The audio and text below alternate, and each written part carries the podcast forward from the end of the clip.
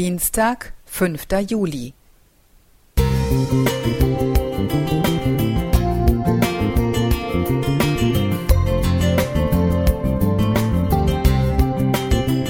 Ein kleiner Lichtblick für den Tag.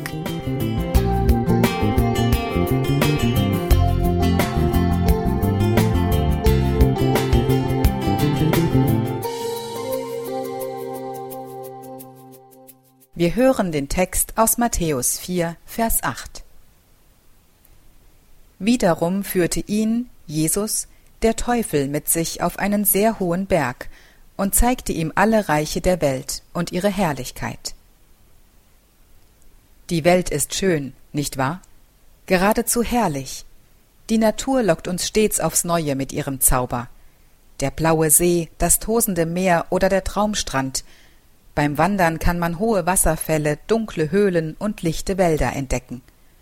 Es gibt internationale Naturschutzgebiete, Biosphärenreservate und Weltkulturerbe in großer Zahl.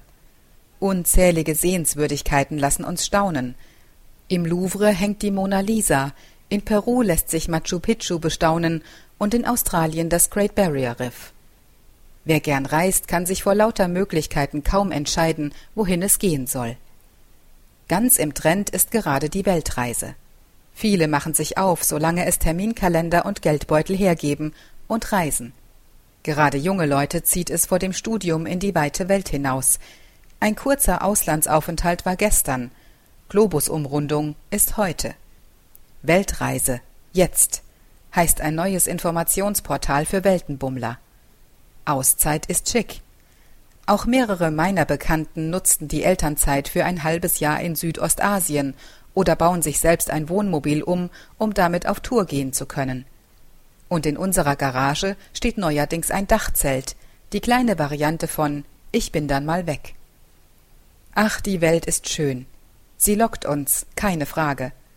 Auch der Fürst dieser Welt weiß das, wenn er Jesus in den drei Versuchungen begegnet.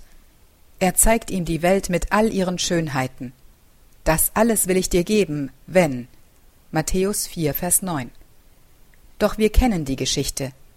Jesus lässt sich auf keine Kompromisse ein und stellt klar, du sollst Gott allein dienen.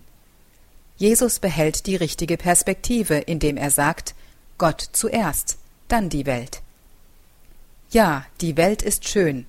Auch wenn sie heute von der Sünde gezeichnet ist, ist sie doch Gottes heilige Schöpfung. Wir dürfen die Welt bestaunen und entdecken, wir dürfen uns nur nicht in ihr verlieren. Wir müssen wie Jesus die richtige Perspektive behalten und Gott als Schöpfer an die erste Stelle in unserem Leben setzen. Wenn ich nur dich habe, so frage ich nichts nach Himmel und Erde. Wenn mir gleich Leib und Seele verschmachtet, so bist du doch Gott, alle Zeit. Psalm 73, 25 bis 26. Mit dieser Einstellung dürfen wir in unseren Urlaub starten. Schöne Ferienzeit. Claudia Mohr